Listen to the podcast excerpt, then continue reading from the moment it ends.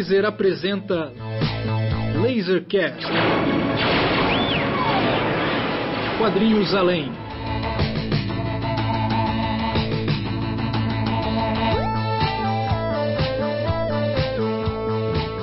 Lasercast de número 54, começando agora, Lasercast, é, para quem nos acompanha, a primeira edição do ano de 2023, uma edição especialíssima, para dizer o mínimo. Né? Estamos aqui na companhia de vários amigos e, e, e de convidados realmente sensacionais. Para começar esse Lasercast em 2023, a gente chega com um anúncio super quente que é sobre a comitiva brasileira no Festival de Angoulême, Festival Francês de Angoulême, um dos principais eventos de quadrinhos do mundo. Né, recebeu uma comitiva com autores, produtores, tradutores, enfim, vários profissionais das histórias em quadrinhos brasileiros. Né, e a gente vai conversar com dois desses representantes, Érico Assis e Luciana Falcão. E essa conversa será conduzida por mim, Pedro Brandt, na companhia dos internacionais. Bruno Porto, boa noite, Bruno. Boa noite, boa noite, bom dia, Pedro Brant, diretamente de Toronto. É isso aí, Bruno. Também internacional, na noite de hoje, temos aí Marcos Maciel de Almeida, diretamente de Willow Willow, no Chile. Boa noite, Marcão. Opa, e aí? Estamos aí, mais uma aventura, hein? Diretamente da capital do Goiás, Márcio Júnior. Boa noite a todos e todas e todos. Vamos nessa de Pelotas, Rio Grande do Sul, Érico Assis. Oi, obrigado pelo convite, de novo. Valeu, Érico. E diretamente de Lisboa, Portugal, Luciana Falcão. Boa noite, Luciana. Boa noite, obrigado pelo convite, é um prazer falar com vocês. É, bom, para quem está caindo de paraquedas aqui nesse episódio, não conhece um pouco dos nossos convidados, é, eu acho que vai ficar um pouco claro a atuação deles nas histórias em quadrinhos no Brasil à medida que a gente for conversando, né? Mas para já situar vocês, o Érico ele é tradutor de quadrinhos, também, é, como a gente comentou aqui na outra participação dele, articulista né, de quadrinhos, autor de livros sobre quadrinhos, né? É, e a Luciana é produtora, entre outros eventos, da Bienal de Quadrinhos de Curitiba, né? E também está à frente de uma série de atividades que leva o quadrinho brasileiro para o mundo, da qual o mais recente é a participação em Anguleme. Né? A gente teve uma, uma, uma delegação brasileira é, formada por artistas, pela Luciana, pelo Érico, né? e eu acho que a gente poderia abrir esse Lasercast perguntando como é que isso aconteceu, né? Por que, que vocês foram parar lá em Anguleme? Eita! Bom, eu acho que quem é o grande responsável por tudo isso é o Érico, que fica colocando ideias na cabeça das pessoas. É, é? brincadeira. Não sabia. Na realidade, assim, é um desejo já, obviamente, antigo do programa, né, Brasil em Quadrinhos, que a gente participe cada vez mais de festivais e a gente vem tentando fazer isso desde 2019, a gente vem fazendo isso desde 2019, mas uma aproximação com o Festival de Anguleme é, necessitava que a gente tivesse um pouco mais de estofo, de experiência mesmo, de participar dos festivais, de contatos, de articulação. E o Marcelo Quintanilha, né, estando com a taça na mão, quer dizer, estava até recentemente, né, até duas semanas atrás, com a taça na mão, era um, era um motivo mais é, concreto para a gente tentar alguma aproximação com a organização do festival mas a ideia realmente veio a partir dessa data comemorativa dos 50 anos, e quem trouxe essa notícia foi o Érico, que a gente, numa conversa das infinitas trocas de e-mail que a gente tem ao longo do ano, falou: Nossa, você sabe que a próxima edição é uma edição especial do festival. E aí, isso, qualquer coisa para a gente é faísca para ter ideia, né? A gente tem um, um grande articulador dentro do programa que é responsável por provavelmente mais de 70% de todas as ações que a gente fez, que é o Igor, Igor Trabu, que ele está à frente lá do Departamento de Cultura da Embaixada de Lima, e a gente tem essas conversas e qualquer coisa para a gente vira projeto, né? A gente tem essa essa vontade de ir expandindo, né? Então é um, foi um pouco por aí, assim, foi essa troca de mensagens com o Érico e a gente começou a pensar em propor uma programação lá para o festival. Depois também da gente ter participado de uma jornada profissional, do qual o Pedro Branche também participou, é, no Festival de Lyon, né? A gente também, isso na realidade já convite da Embaixada da França e não por intermédio do, do programa Brasil em Quadrinhos. Quer dizer, a gente foi apresentar o, o catálogo na, na, no Festival de Lyon, mas não foi é, numa articulação da Embaixada do, do, Brasil em Paris, por exemplo. Né? E, e, a gente entendeu que era possível essa aproximação com festivais, né? não só com o Festival de Anguleme, mas com outros festivais que a gente também está em contato. E aí nasceu essa ideia, conversando com o Igor, que vamos pensar em mandar uma programação para lá. A gente foi fazer também a apresentação do catálogo na Feira de Frankfurt. Na realidade, quem apresentou lá foi a Cecília, da Lote 42, e eles participaram dentro do stand da CBL, que é o stand da embaixada, mas é a CBL que faz a programação, né? E a, a Renata, então, que estava trabalhando lá na CBL, falou que teria um stand de, do Brasil em Anguleme. Eu, aí eu juntei as duas coisas, falei, temos um espaço em Anguleme, né, pela CBL, e temos uma programação, vamos tentar articular com o festival. E foi daí. A CBL assim, é a Câmara Brasileira de Livros, né? Isso, isso tá. mesmo, ah, Câmara Brasileira de Livro. Eles participam, eles desenvolvem também um programa, né, junto ao Itamaraty, que é de divulgação de literatura, no qual eles nunca contemplaram, ou pelo menos assim, não tem um foco em promoção do quadrinho. Eles promovem todos os tipos de livro, menos quadrinho, né? Aquela velha questão, né? né? Literatura, quadrinho, enfim. É, e, e aí eles entenderam né, principalmente acho que depois do, do prêmio do Marcelo, né, do Quintanilha, que isso era um grande mercado, né, e que eles precisariam incorporar isso também na programação deles. E essa apresentação do catálogo na Feira de Frankfurt foi muito legal. A gente apresentou não só o catálogo, mas também um outro livro que está aqui comigo, que eu acabei de receber em mãos que eu ainda não tinha visto, que é o Pedro Imperador, que foi uma coprodução que a gente fez da Lote com a editora Polvo do da Lote 42, que é a editora Povo aqui de, de, Lisboa. E aí eles fizeram o lançamento, a Lote fez o lançamento do livro na Feira de Frankfurt, por uma outra articulação também, porque eles tinham sido convidados para participar da Feira de Frankfurt como é, livreiros, e a Cecília falou, estou indo para lá, vou lançar então já esse livro lá e posso levar o catálogo. E daí que surgiu essa articulação. E aí a gente começou a conversar com a CBL, vamos ver se a gente consegue juntar forças para chegar com uma programação em Anguleme e fizemos essa articulação. A CBL, na realidade, ela tem um papel um pouco mais comercial, então eles não, não trabalham nesse sentido de juntar forças, que é um pouco a expertise da Bienal de Quadrinhos, porque a gente nunca tem dinheiro para nada, a gente só trabalha na base de articulação, né? Enfim, não vou me estender muito aqui, porque a história é longa, né? Mas a gente foi conversar com o festival e mandamos uma programação que a gente achou que fosse possível, até porque a gente tinha um apoio do programa, da sede do programa em Brasília, para levar alguns convidados, uma programação mínima, na realidade, né? Até porque a gente tinha essa questão do espaço, a gente teria ou não espaço para desenvolver as atividades que a gente queria.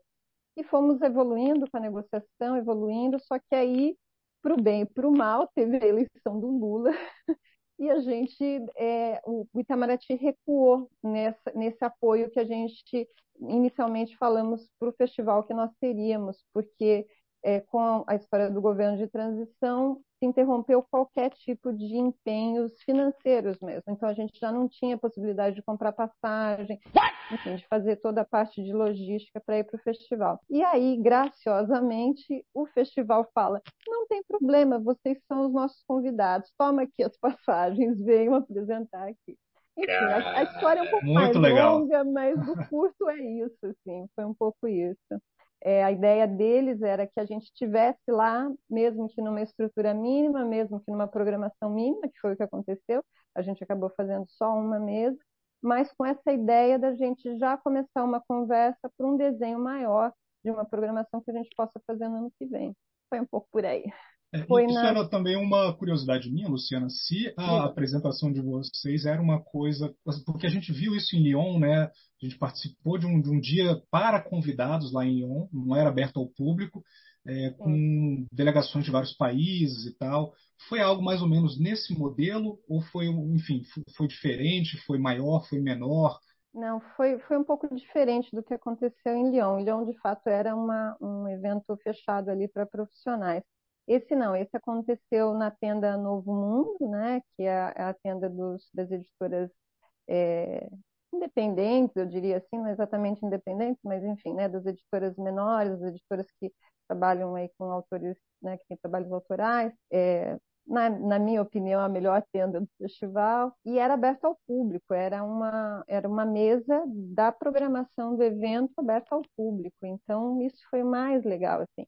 Quer dizer, é, o, o, a ideia de expor o catálogo ela é mais direcionada para os editores, mas é muito interessante porque ali estavam os editores, mas também estava o público, né? Uhum. Então teve uma troca um pouco diferente, porque o de Lyon foi muito bacana, mas era uma coisa estritamente profissional, até um pouco enrijecida. Assim. É, tá bom. E lá não, né? A fala do, do Rogério, por exemplo, super empolgada, que foi super emocionante e teve um reverb de público, né? Não de editores que estão ali para julgar um trabalho estritamente profissional e tal. Luciana, para a gente se situar, quem estava lá nessa mesa BR em Angoleia? Era uma mesa enorme, na realidade. Teve até uma brincadeira do Lelis, né? Bom, acho que o, o Érico tem muito mais também para falar sobre isso, mas enfim. Tinha uma mesa, a gente estava com a tradutora. Acho que sete sete, é, é sete com a tradutora. E aí era um palco, né? Porque é montado, enfim, a, essa tenda é montada num, numa, num espaço que eu imagino aquilo seja uma praça, e ela tem um desnível, assim, então tem uma, uma parte que você trafega, assim, e aí esse palco é montado, sei lá, numa espécie de, de umas muretas que tem ali, e é um palquinho, assim, sei lá, são os praticáveis, quase não coube as cadeiras, e o Lélis ficou no final, assim, tipo, quase caindo, juro por Deus, assim, tipo, quatro dedos a mais, a perna da cadeira caía do palco. E aí ele falou assim, eu tô que nem o quadrinho brasileiro, ele, ele quase que cai, mas ele se mantém ali um pouco, né? Foi um pouco assim. E era, então, estava o Lélis, André Diniz, Rogério, Marcelo Quintanilha, Rogério de Campos, né? A tradutora e eu, isso mesmo. E, e o Érico fez a, fez a fala principal da, da mesa, foi isso? É, principal, só comecei os trabalhos. é legal assim descrever esse lugar que, que a gente estava falando, porque ele fica no meio de um pavilhão onde está circulando um monte de gente. Mas um monte de gente sabe? E foi, foi sexta ou sábado, não lembro agora. Sexta. Foi sexta, né? E, bom, é um dos dias mais movimentados. Sábado foi mais movimentado, mas sexta já estava meio difícil de caminhar ali dentro. Né? Então, penso que são um monte de banquinhas né, das editoras, pessoas passando ali, e por acaso ali no entroncamento tem um palquinho que cabe umas, sei lá, 40 cadeiras, né? E estavam lotados esses, esses, espaços, tinha mais gente pendurada, assim, num, nos corrimões ali que tinha na, na, na volta né, uh, eh, para assistir o quadrinho brasileiro. Uh, e além das pessoas paradas, né, tinha gente passando e eu achei legal, assim, que eu vi, eu vi umas, uns pescoços se levantando lá para ver uma tira da Laerte, para ver o, as páginas do, do, catálogo que a gente estava projetando no fundo. Né, então, é, apareceu o quadrinho brasileiro e a gente estava lá falando, claro. Uh, a minha fala foi os 10 minutos iniciais, assim, para dar uma, uma noção da história do quadrinho brasileiro, tá? Então eu falei desde Sisson e Agostini até hoje, em 10 minutos. Então vocês imaginam como é que foi, tá? Mas baseado na começando por aquela tira da Laerte que vocês devem conhecer, de, vamos fazer um fanzine, né, dos caras no em cama de hospital assim falando isso, né? E uhum. fiz uma, uma brincadeira que aquilo era o quadrinho brasileiro sempre em crise, é, o Brasil sempre em crise e tem alguém querendo fazer arte aqui ainda, né? Loucamente. E tinha a ver com o nome que eu também dei para a palestra, é, para todo mundo, né? não era só para mim, que era La Bouleversant uh, BD Brasileiro, uh, BBB, que seria a transtornante, a acachapante, a, sei lá, transtornada, né, BD brasileira, uh, HQ brasileira. E foi isso, acho que o que depois, depois de mim falou o Rogério de Campos, né, a gente, inclusive a gente sentou na, na mesa o Rogério me olhou assim: você vai falar 10 minutos e depois eu vou contestar tudo que você falar. Só que ele não contestou. É verdade. Ele depois me falou até que, que concordou comigo em quase tudo.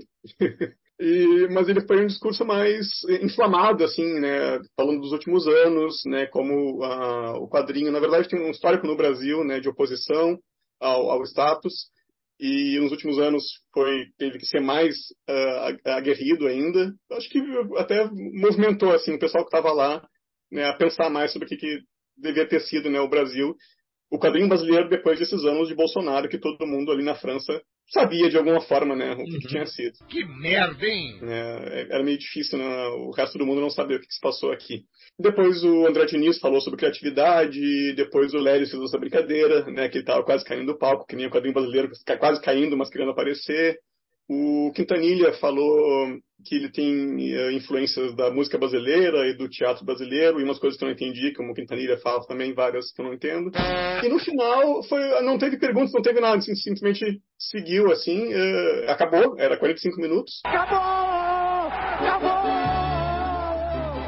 né? E eu acho que o resultado mais legal foi que em seguida veio em cima de mim, em cima da Luciana, em cima do Rogério, jornalistas e gente da, da área ali querendo entrevistar, querendo conversar, querendo.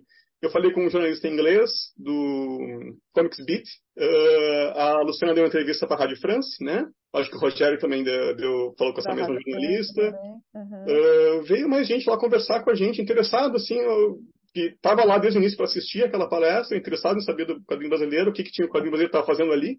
Uh, e isso depois reverberou, eu acho, né? A gente teve várias conversas interessantes no evento. Então, uh, essa pequeno espacinho na programação que a gente ganhou, uh, na verdade, ele foi só um pedaço né, da nossa presença lá, que eu acho que tem muitos frutos a dar ainda. E deu já na- nas conversas que a gente teve lá, antes e depois dessa conversa, né? Aquele Essa conversa foi só, essa palestra foi só um ponto focal. É, teve essa, essa coisa também do, do contato com eh, na sala de imprensa, que virou o nosso local preferido do, do festival por várias razões, né? Assim, primeiro porque estava muito frio, um frio diferente dos outros anos. Eu só tive em Angoulême numa edição em 2020, não tinha esse parâmetro todo, né? Mas segundo o André Valente, que reside lá, falou que foi uma das dos invernos mais rigorosos que ele, que ele passou nos últimos anos que ele está lá, né?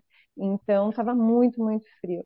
E aí na sala de imprensa era quente, tinha chá, tinha suco e tinha lugar para sentar, né? Então era e tinha Wi-Fi, então era um lugar assim maravilhoso. E aí e tinha esse circuito de jornalistas, de editores, de autores e de curadores, enfim, de pessoas que estavam ali para fazer negócios, articulações. Então foi um lugar sensacional. Foi onde eu conheci a Natânia também, que eu não conhecia, pesquisadora que estava lá cobrindo para mim na de HQ e também me fez contato com várias pessoas. Então foi foi espetacular assim, porque essa é a brincadeira do festival, que foi um pouco a experiência que a gente teve também eu e o Pedro em Lyon, né, que era de participar de uma rodada de, de atividades, seja de uma palestra, seja de uma né, apresentação de algum trabalho, mas também de ter esse contato, essa articulação com esses outros festivais, que assim como eu que faço o Festival da Bienal de Quadrinhos, né, é, eu quero mais é falar do nosso trabalho para o outro festival, né? E eles idem. Então, assim, foi incrível. Assim, essa é, a, é acho que é o grande pulo do gato, né? Da gente poder participar de festivais internacionais, é para promover a troca mesmo. Né? Então, justamente essa sua fala e o Pedro aqui, fala um pouquinho desse, da, da, da, do Festival de Lyon que vocês foram, do BD Lyon, porque o Pedro gravou um, um vídeo pro, pro Eurocomics, na nossa parceria que a gente tem com, com o canal Eurocomics, e, e mas era, era, legal ouvir de vocês, né? Quer dizer, qual, as diferentes estratégias que vocês aplicaram lá, de acordo com o perfil do, do, do festival BD Lyon e, e Anguleme.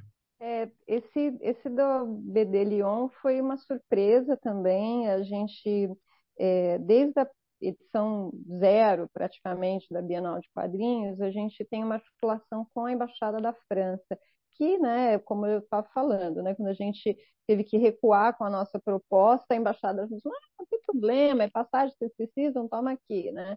Eles têm realmente uma intenção diplomática, uma intenção de troca cultural que é muito já consolidada, né? Existe uhum. uma escola disso, né? Enfim, a gente até discute isso, né? Dentro do, dessa esfera do Itamaraty, a gente tem muito a aprender com essa esse formato de diplomacia cultural que a França promove, principalmente na área de quadrinhos, tem, né? Em todas as áreas, mas na área de quadrinhos, por exemplo, isso é uma coisa muito embrionária ainda dentro do Itamaraty, mas que a gente vem, acho que trabalhando bem nos últimos quatro anos, aí tem, tem dado resultados, né?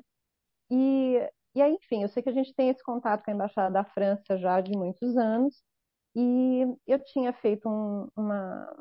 A gente tinha recebido um adido cultural em Curitiba que queria fazer lá, conhecer a Gibiteca de Curitiba, que ele nunca tinha ido, e ele estava promovendo, na realidade, contatos para fazer residências artísticas em diversas áreas, não só na área de quadrinhos. Na área de quadrinhos, que ele pensou com a Bienal de Quadrinhos, na área de teatro, com o Luiz Melo, que tem um grande espaço cultural lá em Curitiba.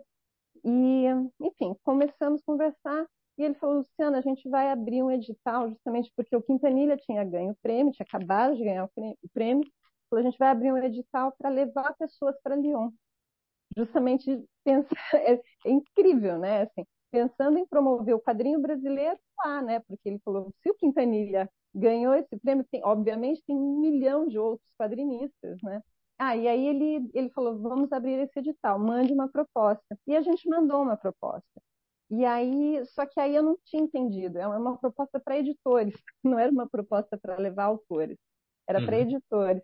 E aí várias pessoas mandaram e, enfim, ou foram convidadas, não sei, e eles selecionaram as três pessoas, porque eram três pessoas. Só que me convidaram porque eu já estava aqui na Europa. E aí o, o, Vincent falou assim, Luciana, é uma, né, uma passagem muito barata, porque eu estava em Portugal também. Falou, vai para lá. E aí a gente foi. E aí eu falei, bom, o que, que eu vou fazer? Porque a proposta que eu tinha mandado não tinha dado certo. Era uma proposta para é, fazer uma apresentação do catálogo com a Maria Clara, com o Rafael Coutinho. Era uma proposta maior, com oficina, com uma amostra, com coisas assim. E aí ele falou assim, não, a gente aprovou a sua proposta, mas é só para você mostrar o catálogo e só vai você. Falei, tudo bem, vamos lá, né? De qualquer forma, é, é uma proposta. É o que temos para hoje, né? né? É isso aí. E aí a gente foi. E, e aí fui, aí conheci o Pedro nessa ocasião, né? E aí estava o Cláudio Martini também. E aí a ideia era a gente participar, na realidade, não da programação, e sim da jornada profissional.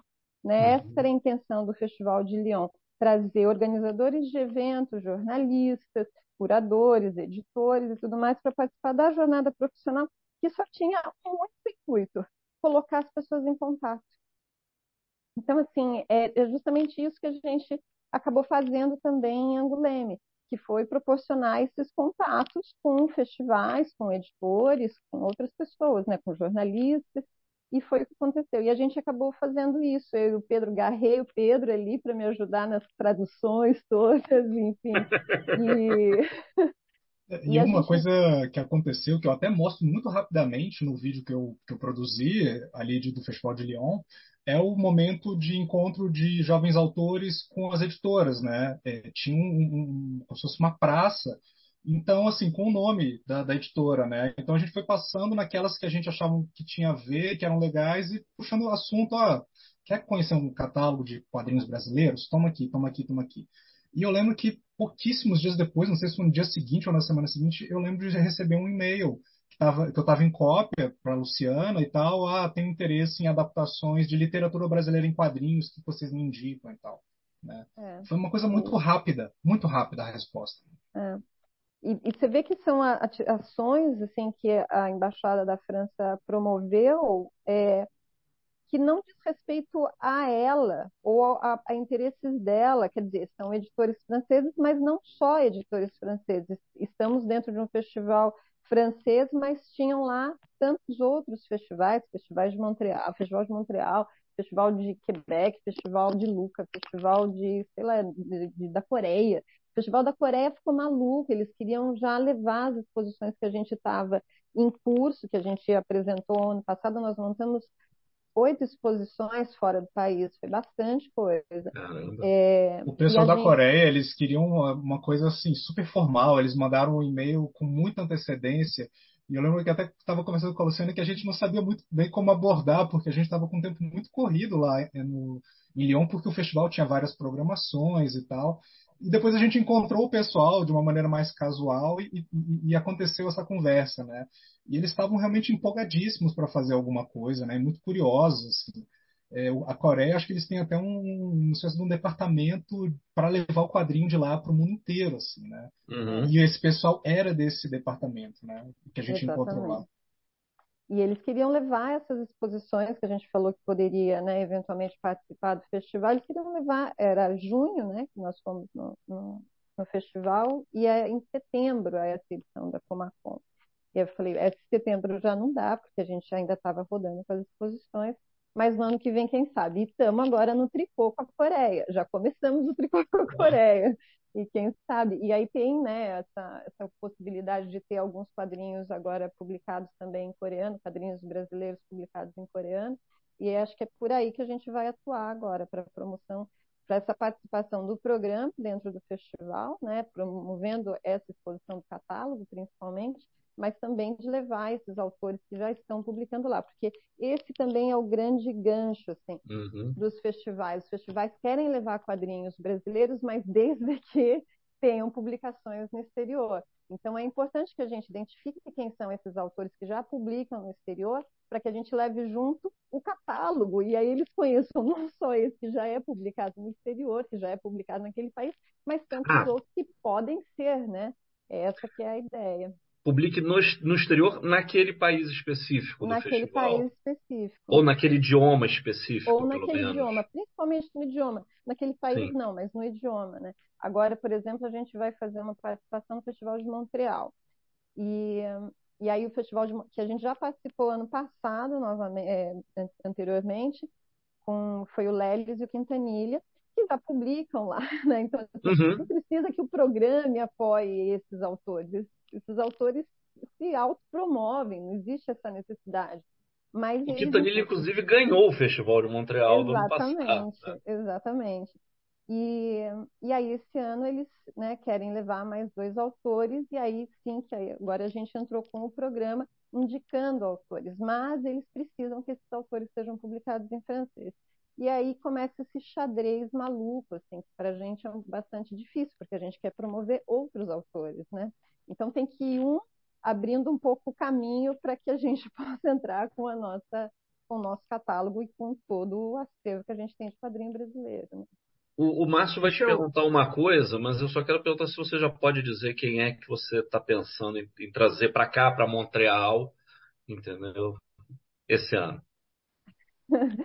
a gente ainda não está fechado. Eu acho que talvez ah. seja um pouco é, é, perigoso falar. Eu sei que tem um autor que já está fechado, é, até porque não foi a gente que fez esse contato, mas eu não sei como é que anda a negociação deles. Eu sei que Legal. o festival é, queria esse autor, eu falei que por, por mim tinha que ser outro, porque esse autor até porque ele não, não publicou nada muito recentemente, então ele vai, ele é publicado lá, mas ele vai com uma obra já de muitos anos e não sei. Mas o festival queria ele e nem passou pela gente. Falou, vou falar direto com ele. E falou e parece que ele topou. O que eu acho muito legal também, tudo bem, né? claro. né? E aí, a, aí a, o segundo autor, eu falei, então vamos levar uma mulher. Porque Sim. a gente tem que balancear essa coisa, que isso, inclusive, foi uma coisa abordada também na nossa mesa, né? A gente falou lá sobre a diversidade, falou sobre as representatividades e tudo mais, e a primeira pergunta que fazem para a gente depois que a gente desce, cadê a diversidade nessa mesa?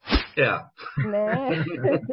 e com razão, né? Com total razão. Mas entra nesse mesmo, nessa mesma é, questão é, do, do festival, assim, a gente precisa abrir um caminho para que depois a Sim. gente venha com o, o que a gente realmente quer levar. Mas num primeiro momento a gente primeiro precisa estabelecer um contato, né? Oi, tudo bem? Sou Luciana. Peraí que deixa eu trazer meus amigos juntos. É um pouco isso, né? Não, não vai. Márcio. Não, é que fiquei curioso aqui, né? Essa, é, é, eu acho que essa participação dessa comitiva brasileira é muito importante né, sobre diversas perspectivas. O momento é esse, tem o trabalho, né, Luciano, que você, o Érico, estão re realizando aí não é, não é de agora, não foi nada fortuito, isso é uma construção, né? não tem nada fortuito nisso. E não sendo fortuito, eu queria perguntar para o Érico se na retrospectiva dele, do quadrinho brasileiro Angoleme, ele remontou a outra comitiva brasileira que esteve em Anguleme em 1986, era o 13º Festival de Anguleme. E que eu, eu me lembro, e, teve, e, e esse também teve uma reverberação muito grande. Eu me lembro disso, em 86, vendo nos jornais, caramba, cara. Agora vai o quadrinho brasileiro. e tá lá o Lelis. Né? Eu não era nascido, então eu não sei se. Você nasceu na época do Angelo Agostini, hibernou por um período e depois retornou. Agora. Uh, olha, sinceramente, só lembrei dessa comitiva agora que você falou, mas eu já ouvi histórias de. Sim, foi o Maurício de Souza, o, o Ziraldo, os irmãos Caruso. Os Caruso e o Deodato. O Deodato, com 18 anos de idade, o Luiz G. Isso. O G, olha. É, a Laerte, o Angeli. Foram? Deus. Foram, Laerte, o Angeli. O, e, e o, o, articulador, via de regra, ele era o Rick Goodwin. Uhum. E o João Oliveira, que o, que o Bruno Porto está aí ostentando a camiseta do legendário mesmo, João Oliveira, que hoje né, mora em Brasília e tal, figuraça. João Oliveira, que foi tema já de Lasercast. Se vocês estão nos ouvindo não sabem quem é João Oliveira, estão curiosos, uhum. a gente tem um Lasercast com o Jô, repassando a limpo a carreira dele, e em específico a revista Risco, que é a primeira revista de histórias em quadrinhos de Brasília. Então esse Poxa, episódio foi muito é o, é o, é o número, né? é o Lasercast 42. Poxa, episódio... agora eu fiquei com vontade de, de conhecer o João Oliveira e perguntar como é que foi essa façanha lá em Anguleme o nesse é momento. Foi publicado na Linus, capa. Que, que demais. Ah, o João é, o João é pois é, eu conhecia essa história porque o Deodato me contou uma vez em, sei lá, alguma van de evento aí que a gente tava, tinha horas para conversar, é, que o Ziraldo conversou, convidou ele como, sei lá, expoente do Nordeste. Exato, e ele tava começando, é. começando a carreira. Foi as histórias são lendárias. Ele tinha 18 anos e tal. Nunca tinha nem ido, parece que até São Paulo, no Rio, entendeu? E foi Sim. direto para Anguleme. Direto para Anguleme. Não, realmente eu não lembrava dessa história, não, não comentei na minha, na minha apresentação. Né? Você Mas... que, é, que é o mais curioso agora, assim, nesse papo, né? Eu estava relembrando disso, eu fui fazer uma breve pesquisa e achei uma edição do Jornal do Brasil falando desse, né? Quem escreveu a matéria foi o Ota, Em 1986 para o Jornal do Brasil. É... E o mais incrível, assim, que essa galera toda publicou, praticamente todos publicaram, né?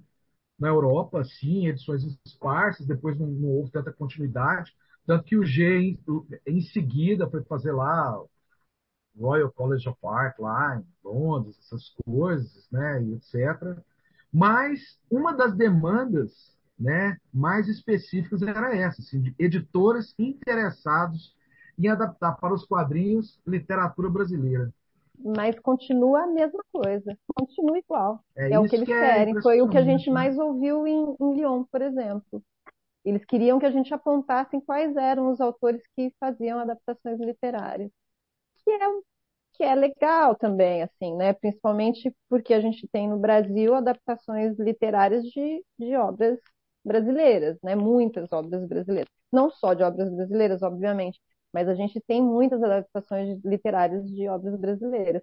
E isso acaba sendo interessante também, né, por algum aspecto. É, mas... eu, eu, queria pontuar aqui, então, já levantar aí para o Érico e para o Luciano aí. Porque olha só, é, e essa para mim é, uma, é, a questão mais né, relevante. Assim. Então, a gente pensar no, em Anguleme 13 e Anguleme 50, as duas edições que né, tiveram aí suas delegações brasileiras, né, e são delegações brasileiras que estão construindo um caminho para o quadrinho nacional, né, para levar esse quadrinho para o mundo, ao mesmo tempo que, for, que fortalece o quadrinho no próprio Brasil. Né? Essa fala do Leles aí, eu li, eu acho que foi na matéria do Érico, assim, para mim já ficou antológica, saca? Essa, esse, esse, essa tirada dele é, é, é, poesia de mineiro. Totalmente. Né? É, o, isso é a cara do Lelis. Sabe, assim, é, pô, né? E é uma síntese muito precisa de tudo, né? E, e, nesse momento que o Brasil reconquista aí alguma civilidade, algum projeto de país, né? Vocês acham que existe assim algum caminho para o quadrinho brasileiro que não seja através né, de uma interlocução que se dá através das políticas públicas? Porque esse foi o fenômeno que aconteceu lá uhum. em 1986 e que, de certa forma, se repete agora. Você está fazendo, meus caros, é política. Eu, eu, tenho, eu, eu, vou arriscar um que, Érico, vou te acho que passar por cima por um momento, assim, eu, pelo ponto de vista de quem organiza festivais. A gente está fazendo agora, isso também é, é, um spoiler, mas é um spoiler com bastante concretude, que é a gente vai fazer uma programação em Lyon, né, que foi justamente isso. A gente foi agora, foi o ano passado, é, a Embaixada da França promove né, editores e organizadores de festivais para ir para um evento e a gente fez o quê? Aproveitou essa brincadeira, vamos lá conversar com o organizador do evento. E aí, quando eu soube que tinha dado certo essa questão da gente para Anguleme, eu escrevi imediatamente para o Nicolás, que é o organizador do Festival de Lyon, que a gente já tinha conhecido no ano passado, falando que eu estaria em Anguleme. E aí, quando eu cheguei, a gente marcou já uma reunião no dia anterior à nossa palestra, inclusive. E aí, quando a gente chegou lá, eu falei para ele, contei um pouco, né, como que tinha acontecido para a gente fazer essa, essa palestra em Anguleme, mas contando esse, fazendo esse contexto, que a gente tinha oferecido uma programação maior, só que a gente chegou muito tarde com essa programação para o festival e eles não tinham mais condições de abrigar tudo que a gente tinha é, oferecido. E se a gente tivesse tratado antes, antes da eleição, provavelmente a gente tinha conseguido empenhar todos os recursos que a gente né, precisaria para fazer a programação que a gente queria. Não só os recursos, mas os espaços do festival. E o Nicolás não teve dúvida, ele olhou para minha cara assim, vamos fazer em agora em junho. Então, assim, ele já estava de olho em, em pegar essa programação que a gente já tinha né, é, desenhado para Angoulême para levar para Lyon. É, e aí a gente começou nessa tratativa, né? Quem que dá o quê, quem que, né? O que, que a embaixada do Brasil pode pagar, o que a embaixada da França pode pagar, o que o festival pode pagar. E eu acho muito difícil a gente ter é, interlocução entre festivais e entre editores e autores que não passe pelas políticas públicas. Eu acho muito difícil, porque o Festival de Lyon, assim como a Bienal de Quadrinhos, assim como o Festival de Angoulême, ele trabalha com recursos públicos. Porque é um festival, o de Angoulême não, né? nem o de Lyon também, nenhum dos dois é gratuito, mas eles são com preços irrisíveis, assim, sei lá, né? Preços muito é, é, pequenos. E, e, e, aí, como é que você faz um projeto, um, uma, um festival que tem, sei lá, quantos mil é, convida, é, participantes tem, Érico? 100 mil participantes? Não sei, É. 200 mil. 200, 200 mil. mil participantes. Né? Assim, como é que você faz um festival com 200 mil participantes se você não tem um apoio de, de, de dinheiro público nisso? Você não faz. É, é, é, muito difícil você conseguir fazer isso. Então, assim, eu não acho que um editor vai falar assim, vou escolher agora dois autores do Brasil para trazer aqui para participar de um, da minha, sei lá, vou publicar ele e vou trazer para participar do festival. Isso vai acontecer, nem no Brasil nem fora. Ah, inclusive, né, os festivais eles precisam do apoio das embaixadas. É, a Bienal de Padrinhos precisa das, dos projetos de lei de incentivo e a gente tem que lançar mão desses, desses projetos. Eu acho que é, é uma obrigação nossa, assim, para que a gente entenda uhum. qual é essa obrigação do Estado de promoção da, da cultura, é, principalmente para eventos que têm essa, esse foco no, no desenvolvimento cultural, etc. Obviamente que tem festivais que cobram 400, 500, 600, sei lá quantos mil reais o, o ingresso, aí beleza, aí você não precisa de recurso público. Mas nesse outro contexto que a gente trabalha, de uhum. capilarização, a gente precisa contar e é só dessa forma que se dá. O Festival de Montreal é a mesma coisa. Todos os festivais internacionais, eles trabalham com dinheiro público. E, e a gente tem que trabalhar mesmo. Assim, eu sou super é, crente nisso e, e, e batalho para isso. É, e políticas públicas você mesmo mencionou, nem que seja política, políticas públicas dos outros.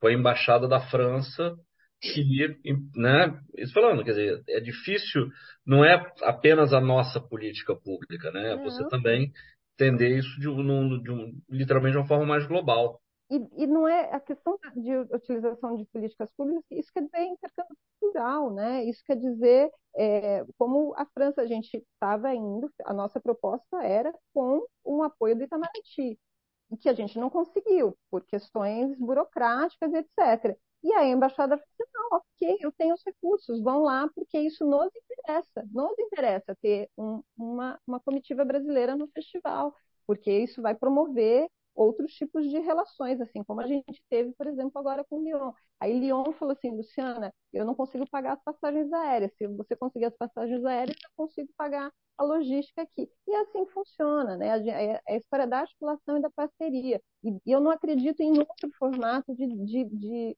de criação de festivais, de criação de eventos que não seja esse. Porque é, as coisas elas têm que passar, acho que por uma por uma junção de, de, de, necessidades e de vontade de todos para que aquilo aconteça. Eu tenho um pouco, você tem um pouco, vamos juntar que isso aqui funciona. E é assim que tem que ser feito, que é um pouco diferente, por exemplo, do que eu estava falando da CBL, que a CBL não pensou em nenhum momento em fazer articulação com o festival. Ela falou, eu tenho recurso, eu vou lá e vou locar o meu stand. Vou lá e pago o meu stand e, e não vou articular com ninguém. Eu, mesmo que eu tivesse o dinheiro, como a CBL eventualmente teria para alocar esse stand, não faria isso, eu ia lá e tentava parcerizar isso com o festival, porque eu acho que é isso que é o mais importante, é esse nosso poder de engajamento de vontades e de necessidades, tanto nossa quanto do outro, né?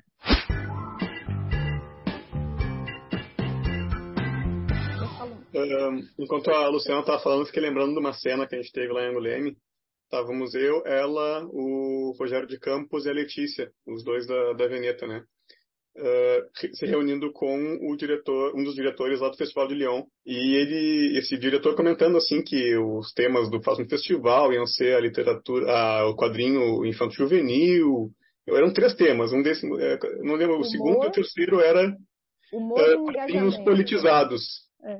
Né? Daí o Rogério quase pulou assim da, da cadeira, né? Se jogou, se abraçou nele uh, dizendo né, o que, que ele publicava na Veneta e não sei o que. Ele não conseguia nem falar direito, né, pra, com a felicidade de ouvir aquilo.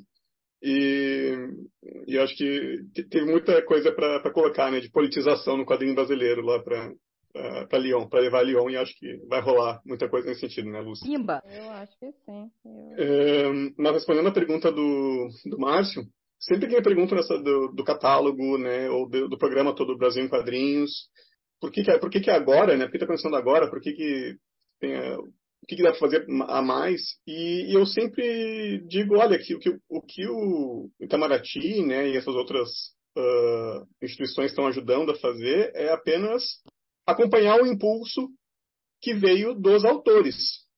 Os autores brasileiros estão se promovendo no Brasil, no, no, fora do Brasil pelo seu trabalho. Né? Tem quadrinhos muito bem feitos no Brasil e isso está sendo reconhecido Tá? E depois entra o Brasil em quadrinhos tentando articular para dar mais frutos a partir do que eles já fizeram. Já teve os Eisners, né, para Moon, Ba, Grampá, Albuquerque, Fidoneste, teve o Quitaninga duas vezes em Anguleme, né, o João Pinheiro já ganhou também lá prêmio Anguleme, né, tem vários prêmios acontecendo recentes, né, aqui na, no quadrinho brasileiro fora do Brasil, é uma oportunidade que eu acho que deve ser aproveitada institucionalmente, né, por, por dinheiro público, e talvez outras instituições até deviam uh, estruturar melhor essa projeção do quadrinho brasileiro, que, eu repito, começa com os autores, não começa com o governo investindo né, em isso acontecer, mas o governo ajudando a acompanhar esse impulso e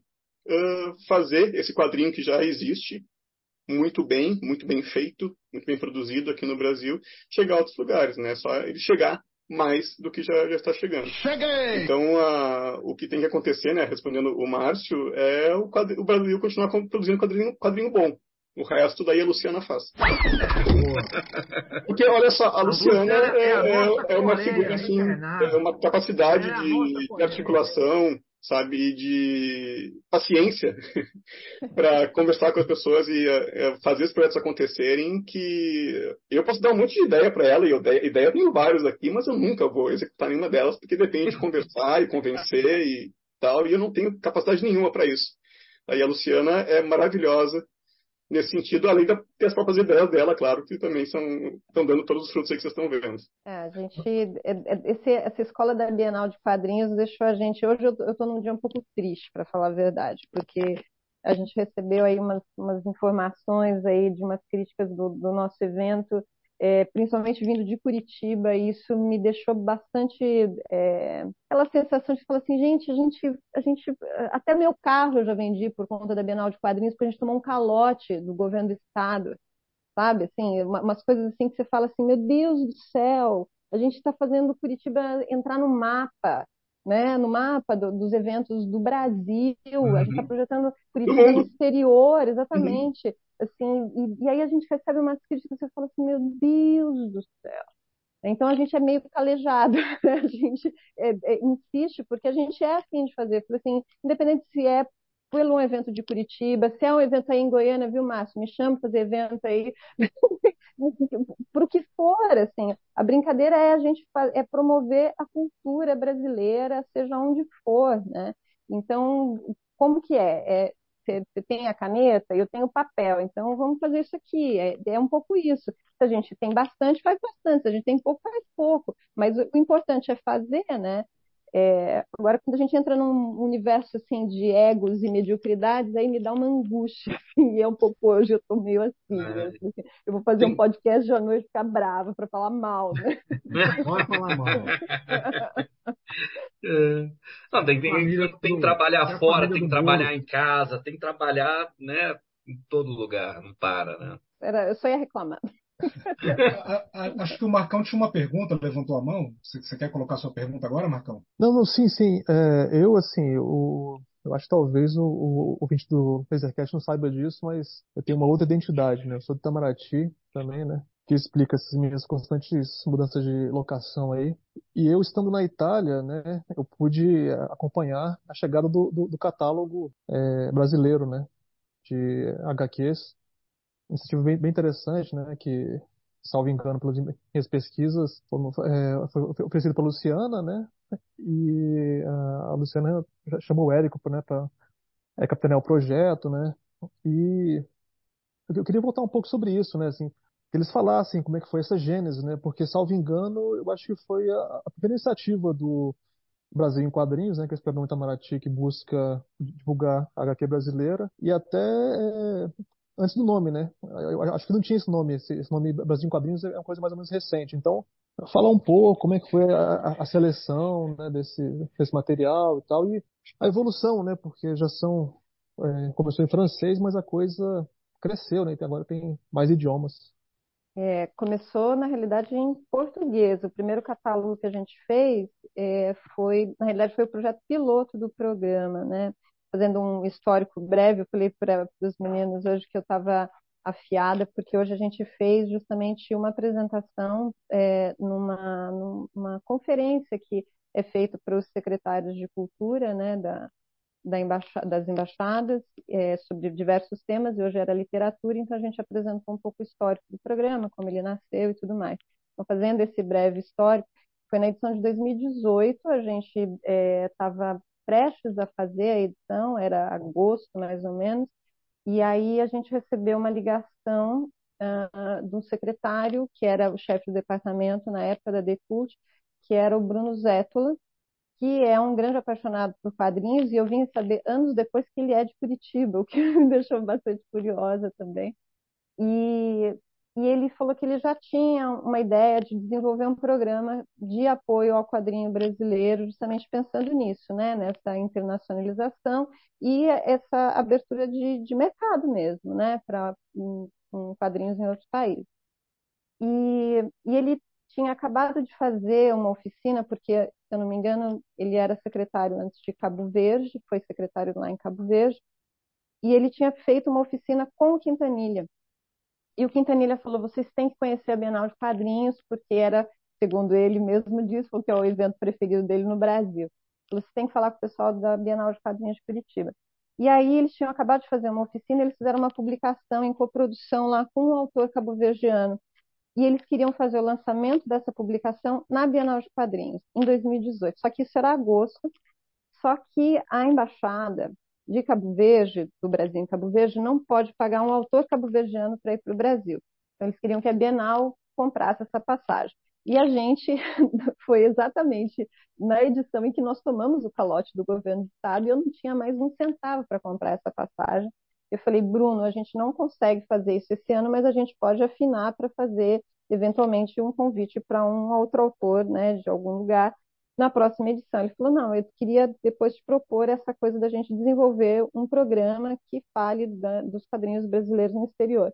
E aí passou a edição, final de novembro, mais ou menos, ele me liga falando como é que foi, foi tudo bem, não sei o quê. Aí contei, a gente tinha feito a exposição do Salete, a gente tinha feito o Angola Janga, né? A gente tinha feito várias exposições incríveis, uma do Sica, uma do Guazelli, uma do Quintanilha, enfim, foram várias exposições muito legais. E aí ele falou assim, que tal a gente circular com a exposição Angola Janga nos países de língua portuguesa? E aí a gente abriu um olho desse tamanho, né? Falei, maravilhoso, né? Aí ele falou, mas a gente tem um projeto anterior a esse, que era justamente, eles já tinham um projeto do catálogo, que tinha que contemplava naquele momento, se eu não me engano, Eric, você pode me ajudar nisso, se eu não me engano, eram 40 nomes, mais ou menos, que já tinha uma pré-seleção de, de, um, de um catálogo que eles já tinham iniciado, só que esse catálogo não foi para frente. Se eu não me engano, eles começaram isso em 2016, até onde vai a minha memória. E aí a gente resgatou, eles mandaram esse PDF, a gente resgatou isso, e aí o Eric, aí a gente nesse o Eric tinha acabado de ser o curador, né, dessa edição de 2018, e aí a gente catou o Eric, vamos fazer então uma curadoria para esse catálogo pensando nesse recorte de 10 anos, né? E aí o Érico selecionou, acho que levou em consideração algumas coisas que já estavam nessa pré-seleção, e a gente tinha toda a liberdade de tirar e colocar quantos a gente bem achasse interessante. E aí a gente aumenta desses 40 e poucos, a gente vai para 60, não, 70, 70, né? 70. 70. O primeiro, o primeiro catálogo. Então, ele, ele nasce, é o projeto piloto, realmente se dá com essa, que a gente julga ser a, a ferramenta principal do programa, né? Porque aí depois ele teve essas outras edições, tanto em inglês e francês, que sai no ano seguinte, é, 2019, em 2020, e aí entra a pandemia, acabou que não teve um lançamento exatamente do, do catálogo que era para ser feito no Festival de Montreal, justamente porque foi através da embaixada, do, na realidade, do consulado de Montreal. E aí, o ano passado, a gente faz a versão em espanhol.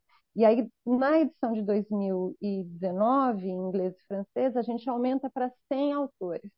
Né? Então, a gente troca algumas obras e refaz esse recorte aí também, né? que antes era 2008 a 2018, né? que foi lançado em 2019. E aí, é. esse recorte, depois de, dos 10 anos, né? então caem algumas obras, entram outras, a gente foi trocando. Mas aí a seleção, o Érico que, que responde, que se que fez toda a organização veio a Luciana me convidou, falou que tinha esse projeto já anterior, né? E veio também os critérios do da próprio Itamaraty, né? Dizendo que a gente tinha que ter no catálogo representatividade, representatividade de gênero, representatividade regional, né? Das cinco regiões do, do Brasil, uh, que tivessem temas nacionais da cultura brasileira. Uh, concordei, obviamente, com todos esses uh, critérios, né? E achei que daria, tá tranquilo, a gente achar várias obras que encaixassem aí. E, e eu que propus a gente fazer o um recorte, né? Para não pegar toda a história do quadrinho brasileiro, mas pegar os últimos 10 anos, que eu achei que seria mais producente, assim, pensando, né? Para apresentar o quadrinho brasileiro atual uh, para fora. Para depois... também, né? Quer dizer, são, são coisas que podem que, que, provavelmente vão gerar interesse da, das editoras. Sim, sim, que são temas mais também mais contemporâneos, né? E são autores que todos estão vivos. Uh, o material está uh, tá circulando, né? No, pelo menos no Brasil. E aos poucos a gente vai fechando. Tipo, esse critério também de escolher só uma obra por autor, também a gente decidiu, né? Para também dar mais espaço, né? Para vários autores. A gente conseguiu colocar, eu propus a gente colocar projetos, não só autores, ou não só obras, né? Então entra, por exemplo, a Gráfica MSP, entra os, o Grito, uhum. né, e outros quadrinhos também que são meio coletivos, que não são de um autor só ou uma autora só. E no final das contas, o que eu acho que a gente conseguiu, né, e claro que não fui só eu que decidi, depois eu passei pela Luciana e outras pessoas da Bienal, né, que a gente fechou junto daí a lista. Uh, a gente conseguiu assim um catálogo, a meu ver, que, que quando você folheia, né, você passa assim rápido, uh, realmente coloca na mão lá no, no estrangeiro e diz para ele, ah, folheia aí, dá, uma olhada aqui o quadrinho brasileiro. Ele consegue ver que o quadrinho brasileiro é muito plural, é muito variado, né? Tem páginas inteiras assim de quadrinho brasileiro em cada toda a página da direita tem uma página inteira né, de um quadrinho.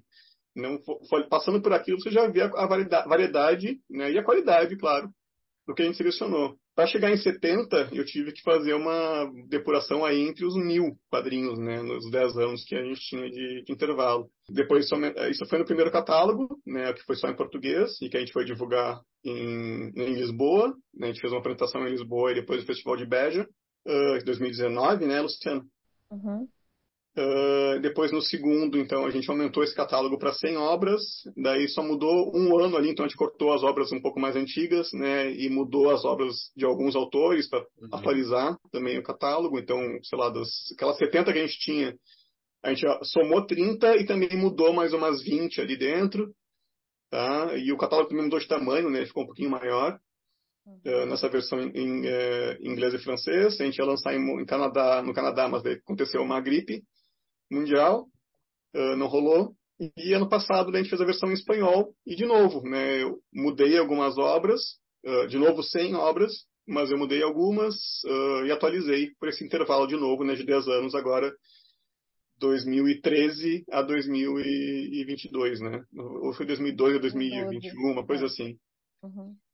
Uh, mas enfim, se sair mais um, né, tem planos de fazer outros idiomas, né, também a gente vai sempre atualizar uh, de acordo com obras mais recentes dos autores, obras mais interessantes dos autores, né, e de novo cuidando esse uh, esse intervalo de 10 anos, mas sempre com esse fim da pessoa poder folhar e pelo menos na folhada ela já conhecer que o quadrinho brasileiro é muito variado, muito não existe uma, uma linha só, não existe um traço só, não existe um, um jeito só de fazer quadrinho no Brasil. Né? A função é sempre essa. O retrato da potência do quadrinho nacional, que acabou ficando de fora do catálogo por uma questão logicamente temporal, é os indicados do Jabuti do ano passado, né? Pensar que essas obras fabulosas não estão no catálogo, né? Então isso só mostra esse esse super momento que o quadrinho brasileiro vive, né? Mas elas vão entrar eu no próximo que... catálogo.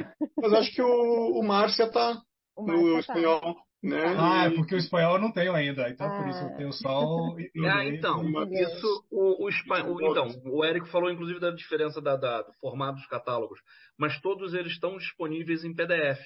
Todos, Sim. todos estão no site da Bienal de Quadrinhos, mas eu descobri que teve um bug qualquer no nosso site, que é a versão em português, quando você vai clicar lá, ela não abre. A gente vai organizar isso, que eu descobri isso ontem, justamente para colocar na reunião do, do, Itamaraty.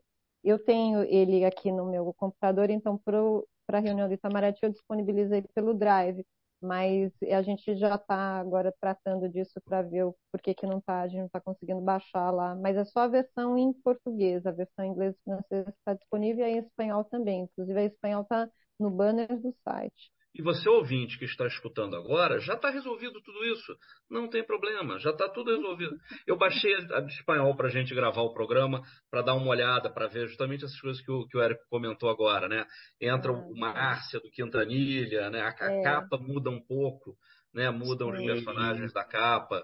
Que... É que a gente vai acrescentando justamente Sim. cada obra que entra, a gente destaca um personagem. Eu falei, daqui a pouco vai ficar, né, aquela, aquela coisa que vai, não vai ter mais capa, que os personagens vão ficar até aqui em cima, né?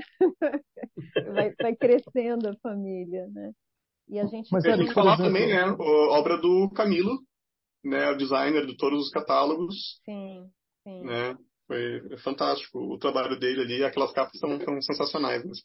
Lindo. Camilo Maia, de Recife, nosso grande parceiro aí que a gente descobriu lá no FIC, a gente se conheceu no FIC. E, e, ele vem fazendo todos o Bienal Publica também, a arte é dele, que é, é uma, um projeto que a gente tem na Bienal de Quadrinhos, que é um chamamento público que a gente faz, que a gente abre para autores que nunca publicaram. Às vezes a gente convida alguns autores que publicaram também, dependendo da temática, como foi o caso do ano passado de música e quadrinhos, que foi online, né? E aí a gente é, é faz é, uma curadoria, quem faz a curadoria desses quadrinhos é o Fábio Zimbres, e a arte também é do Camilo Maia. Então é uma publicação e que a gente distribui gratuitamente no nosso evento. Esse evento aí que o povo fala mal lá em Curitiba. Esse aí não, mentira, ninguém fala mal. Mó Bienal, sensacional. Marcão, você tem uma pergunta? Sim, sim. Mas, Érico, é, uma dúvida. Quando, por exemplo, aparece um novo idioma, teve espanhol agora, e você uhum. faz essa atualização, você está pensando no público espanhol, né? Assim, eu, eu sei que é comercial é uma palavra muito forte, mas, assim, mas como é, tem, tem esse objetivo assim, ah, eu quero, eu quero vender o quadrinho brasileiro para o público espanhol, então eu vou tirar fulano e vou colocar cicrano. Uh, não, não, uh, não, não tenho essa em mente assim o, como é que é o leitor espanhol, como é que é o editor espanhol, o que, que eles estão uh, procurando, porque eu acho que primeiro teria que pesquisar muito para chegar na, em descobrir qual é o, o, gosto do público e do editor espanhol. Eu não sei se eles mesmos sabem. Um, e, e outra que a função maior assim é, é tem muitas obras ali nos, nos todos os catálogos que já foram publicadas nos países que a gente tá, a gente pensa em divulgar. Por exemplo, tem o Quintanilha ali que foi publicado em todos os países que a gente está uh, divulgando, tá? E eles estão ali para colocar aqui ó, o quadrinho brasileiro, é algumas coisas que você conhece já, provavelmente, tá? Quintanilha, Almun e Ubá, tá? Foram publicados em tudo que é país já. Um, e a ideia maior é realmente mostrar essa, essa variedade, né? E, e, a partir dali a pessoa, quem sabe se interessar no, tem o André Diniz também, foi publicado em vários países, tá? E saber que o André Diniz não é somente o Morro da Favela. Mas tem outras coisas, que o Rafael Coutinho também já teve alguma coisa fora, né? Não é só o vídeo adolescente, né? tem o Mensur, tem outras coisas. E, e daí, de repente, passa por uma Ilustralu, que nunca foi publicada fora. Tem autores aí, né, que você pode pegar. Uh, mas não, não tem essa função não, de pensar comercialmente. Né? É, o que a gente quer é despertar a curiosidade do, das pessoas uh, e que chegue daí nos leitores e editores e tal, e que fiquem atiçados ali a pesquisar mais sobre o quadrinho brasileiro, a saber mais sobre o quadrinho brasileiro. Ali é só uma amostra, inclusive o próprio catálogo diz isso né, no meu texto de introdução, que aquilo ali é só uma pequena amostra né, do quadrinho brasileiro. Uma pausa rápida aqui para que você entre exatamente no raiolaser.net e acesse o melhor conteúdo de quadrinhos, resenhas e tudo do melhor que existe neste meio. Eu ia falar também que, que esses catálogos, né, nessas línguas que foram publicadas, elas servem para diversos países, né? Então a gente também tem uma interpretação diferente de cada país.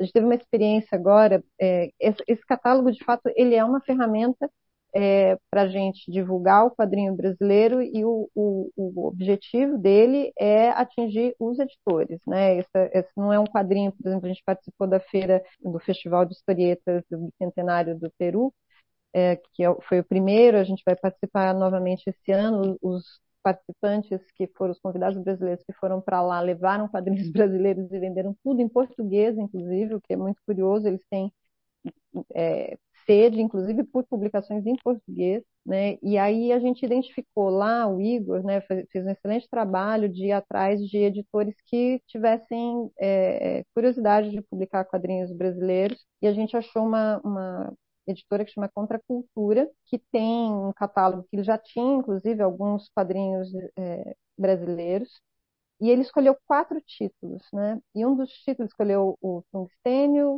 uh, o Morro da Favela, o Love Story e o Carolina. E, e são quatro quadrinhos espetaculares, né? Assim, é, que ele escolheu porque ele achou interessante. A gente até deu algumas indicadas em coisas, né? Porque tem isso também, né? De acordo com o perfil daquele editor, né? Esse editor vai gostar mais desse tipo de título e tal. E o Love Story, por exemplo, que é um quadrinho espetacular, falou que teve um, um, é, um é um dos quadrinhos que menos vende desses quatro títulos, porque tem uma barreira cultural para lidar com a temática que o Love Story aborda. Né? Então você aí você tem um perfil ali daquele público, apesar de ser essa editora que é a editora Contra a Cultura que publica quadrinhos né, relacionados à contracultura. É, então é, não dá para a gente também medir assim, isso só na, na, hora que o editor arrisca também, né? Ele uhum. tem uma percepção e, e e agora vai publicar mais dois. Então, assim, eu falei assim, a gente fez a exposição do catálogo e lançou o catálogo em espanhol e a gente já conseguiu seis, seis quadrinhos brasileiros sendo publicados no, só no Peru. Né? Então, é, é essa função, né? é, é, é para isso que a gente está fazendo esse trabalho, é, o catálogo. Então... Luciana, é, puxando a partir disso, assim, desse resultado sensacional no Peru. O que, que você diria que são os principais desdobramentos do programa e do catálogo? Assim? Quais foram as coisas mais interessantes, impactantes, importantes que você acha que são desdobramentos? Bom, essa, essa sem dúvida é, é uma essa da gente o, o objetivo principal do programa é esse, é fazer com que os quadrinhos brasileiros sejam publicados no exterior. Então esse do Peru atingiu todos 100% dos objetivos, né? A outra coisa é assim, a gente desenvolve também uh, várias atividades nos centros culturais, que aí os centros culturais eles têm duas dinâmicas, que é um, uma da promoção da cultura brasileira e outro que é o ensino da língua portuguesa, né? Vários centros culturais têm os vários não, talvez todos, né? Aí o Marco pode me corrigir. Eles têm o ensino da língua portuguesa, né? Isso também como uma promoção da cultura e da língua portuguesa. Então, quando a gente promove exposições, por exemplo, lá de quadrinhos, a gente tem uma outra abordagem da língua portuguesa, o que é muito interessante, né? Porque aí agora outra coisa que a gente fez que a gente tem muito orgulho, é talvez é um dos projetos que eu mais gosto dentro da, do programa Brasil em Quadrinhos. A gente começou a fazer essa coisa, ah, vamos fazer participar dos festivais, levar os autores, promover as obras, né, em exposições dentro dos centros culturais. Agora a gente está querendo atingir mais os festivais, porque os festivais ele têm um público de quadrinhos. Os centros culturais ele tem um público que é são os alunos ou é a comunidade ali, não é exatamente um público experimentado no quadrinho, que é interessante também, porque aí vai sendo experimentado, né, ao longo do tempo, conforme as atividades vão acontecendo, mas se a nossa intenção é publicar quadrinhos no exterior, os festivais ele têm uma vitrine maior para que isso aconteça. Mas ao mesmo tempo, dentro dos centros culturais tem essa promoção da cultura brasileira, da língua portuguesa através dos quadrinhos, que é uma outra abordagem da língua portuguesa. E aí a gente pensando sobre isso, que assim, bom, a gente quer falar sobre quadrinhos dentro dos centros culturais, só que os centros culturais não têm uma biblioteca não tem quadrinhos dentro dos centros culturais. Um ou outro tem, alguns têm, outros não têm. Então, a partir dessa reflexão, a gente criou uma biblioteca de quadrinhos em todos os centros culturais. Então, a gente fez também um outro projeto, esse com a Maria Clara, que fez a curadoria, porque ela desenvolveu também um conteúdo programático, eu não sei exatamente se é esse o termo, que é do ensino da língua portuguesa através de quadrinhos, uma, uma espécie de uma formatação, de uma metodologia para utilizar os quadrinhos para o ensino da língua portuguesa. A Maria Clara Carneiro, né? Que é pesquisadora, tradutora de quadrinhos. Salve, salve a nossa curadora dessa edição da Bienal Quadrinhos, maravilhosa. E ela ficou ao longo do ano passado todo, no início do ano passado, fazendo essa, essa, esse conteúdo programático para o ensino da língua portuguesa. Está em processo agora de revisão né, pelo Itamaraty, para que isso seja implantado nos centros culturais. E aí, junto com isso, ela selecionou esses 50 títulos de quadrinhos, onde nós compramos 30 exemplares de cada um dos 50 títulos, e todos os centros culturais das embaixadas hoje têm uma biblioteca com 50 títulos que foram entregues no início do ano passado, janeiro do ano passado, e agora, em janeiro, antes de eu ir para Anguleme, eu entreguei mais 10 títulos para cada um dos centros culturais. Então, temos 60 títulos. E acho que esse é o mais legal, assim, porque esse é para as pessoas. Muito. Esse projeto é para os alunos do Centro Cultural, é para a comunidade, está ali aberto para todas as pessoas que frequentam o Centro Cultural. Eu tinha uma loja de, de gibi é, lá em Brasília e tinha muito diplomata, né? Que era cliente.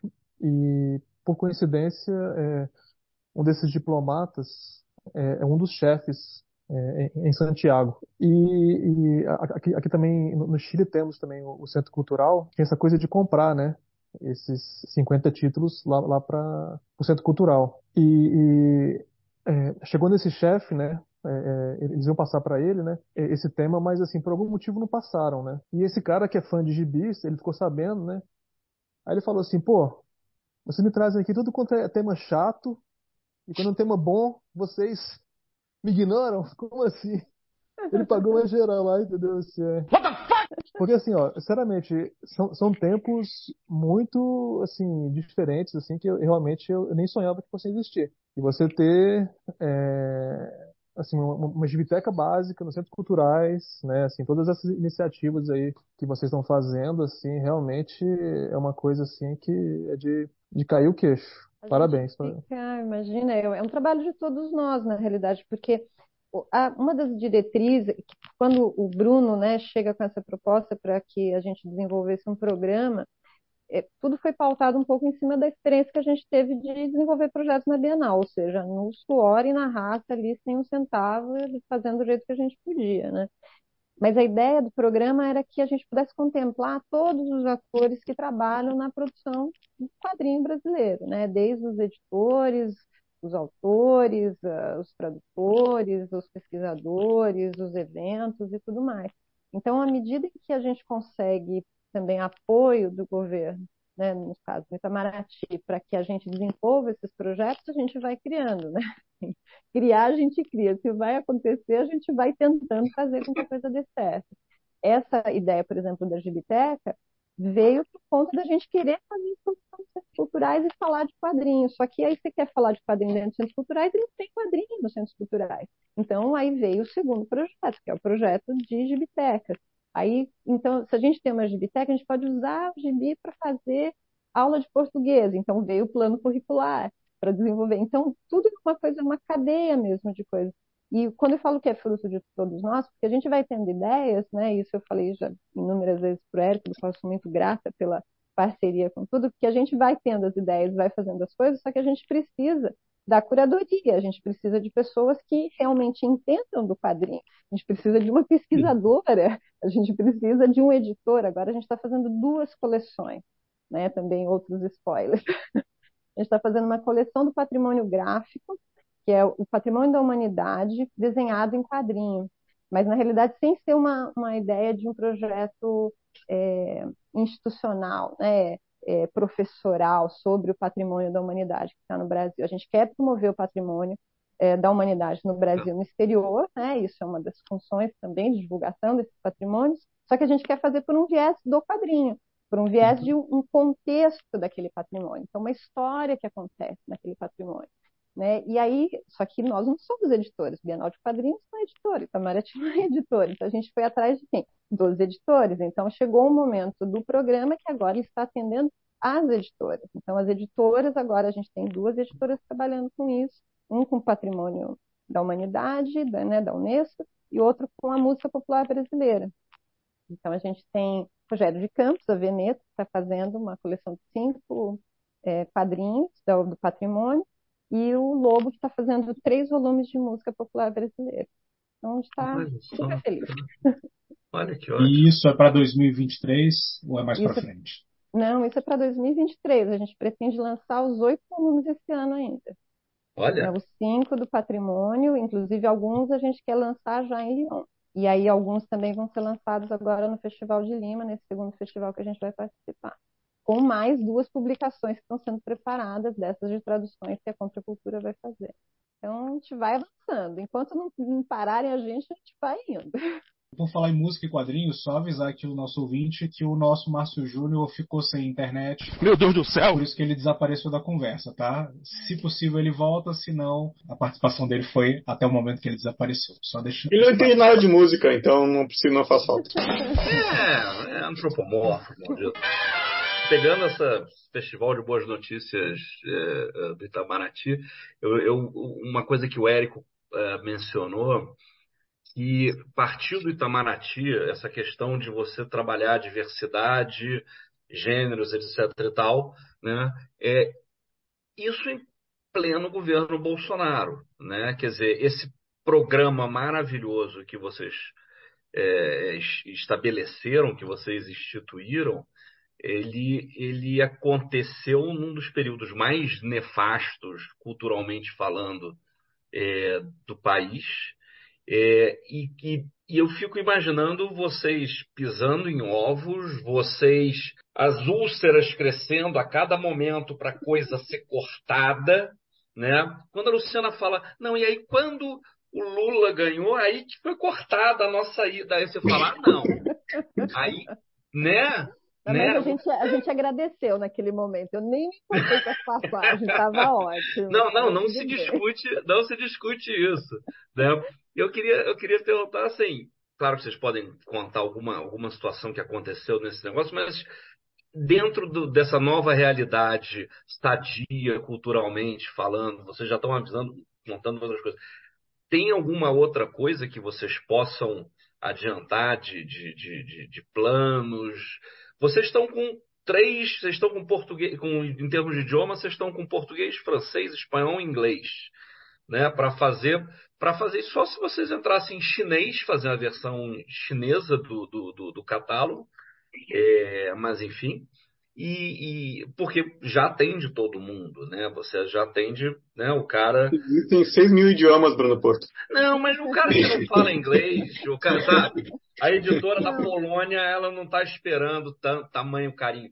Até o, você, a gente tem uma América. Porque também foi isso, né? Vocês começaram portu, português no sentido tanto de Portugal quanto da, da, da dos países africanos, uhum, né? Uhum. Vocês aí, aí Aí me corrige, né? França, francês por conta do, do, do mercado e da relação que a Bienal já tem, e uhum. em pouquíssimo tempo depois em espanhol por conta dessa nossa realidade latino-americana e enfim também Espanha. Na verdade o em francês e francês e inglês foi pelo vínculo com o Canadá, né? É. Mas claro que não faz mal chegar na França. É.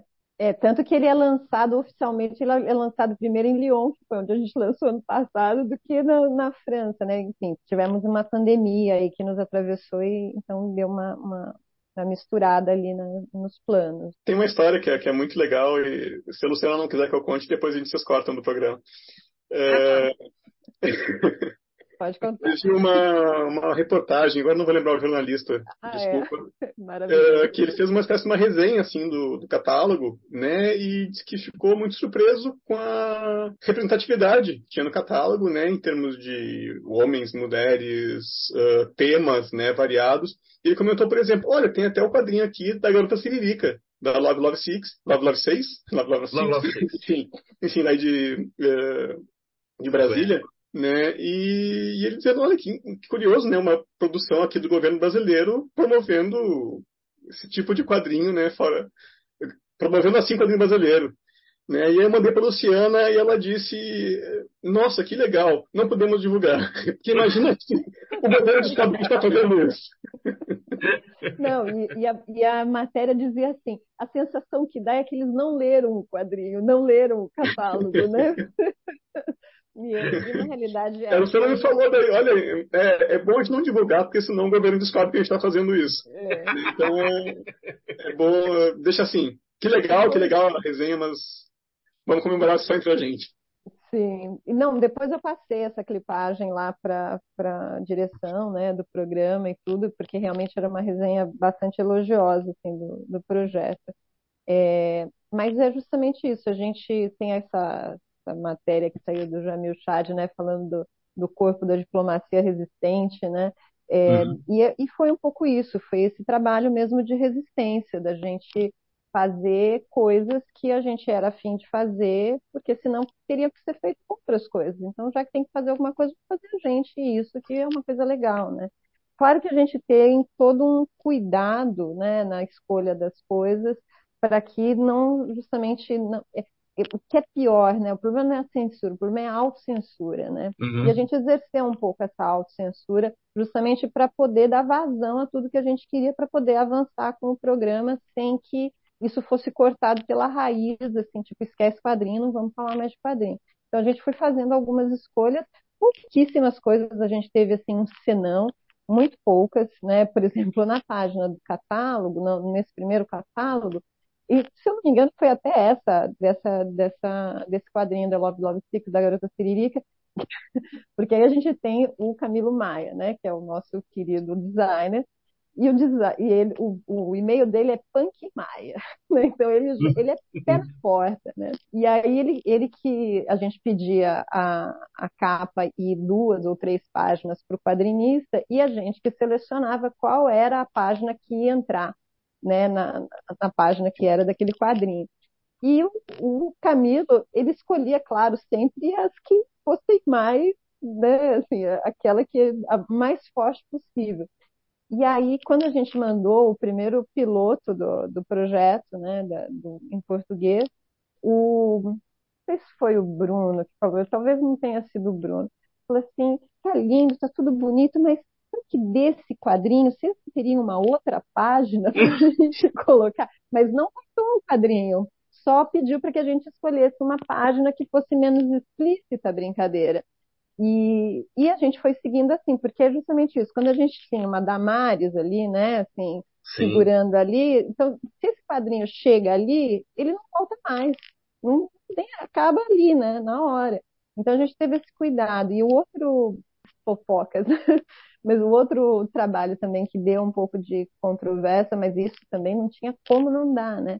Que foi uma coprodução que a gente fez, que foi um trabalho incrível também. A gente fez duas coproduções, né? Essa, que é o Pedro Imperador, o outro eu não tenho mais, porque eu acabei de encontrar o Rui e dei para ele, o último que eu tinha, que foi uma coprodução com o Líbano, com a Embaixada de, do Líbano, em Beirute, que foi com a editora Tosh Fesh. Tem uma editora lá que chama Tosh Fesh, que ela representa autores do universo árabe, do mundo árabe, de vários, de vários países.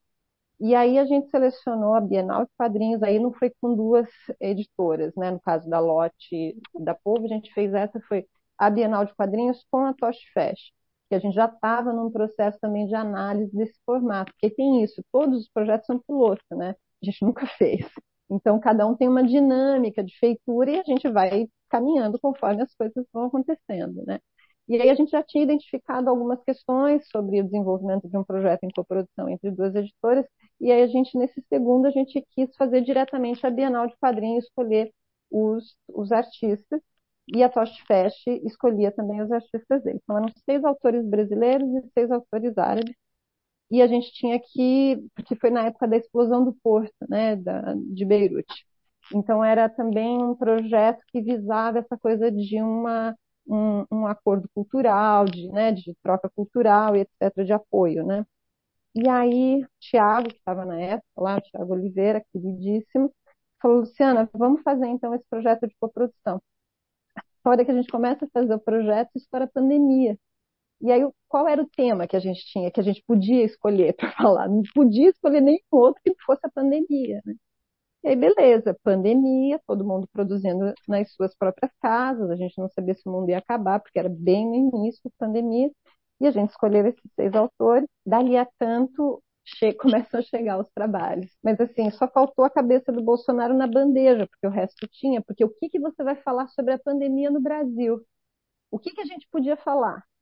Era tipo criança índia, né? Era, era o mínimo, era, era para falar o mínimo. E como é que você vai falar isso para os autores? Não, na bandeja não pode, pode ser de outro jeito, mas na bandeja não pode. Então foi super difícil. Essa acho que talvez tenha sido é, o projeto que a gente desenvolveu que teve mais dificuldade, assim, porque a gente tinha que pensar como a gente tinha que abordar aquilo para falar como é que estava sendo a pandemia no Brasil, sem cruzar com, com o que estava acontecendo de fato, né? Quer dizer, aí teve algumas é, leituras bem poéticas, outras coisas assim, meio como a gente falava Chico Buarquiana, né, falando sem falar, né, e ficaram lindos, e ficaram super bonitos os trabalhos, assim, deu certo.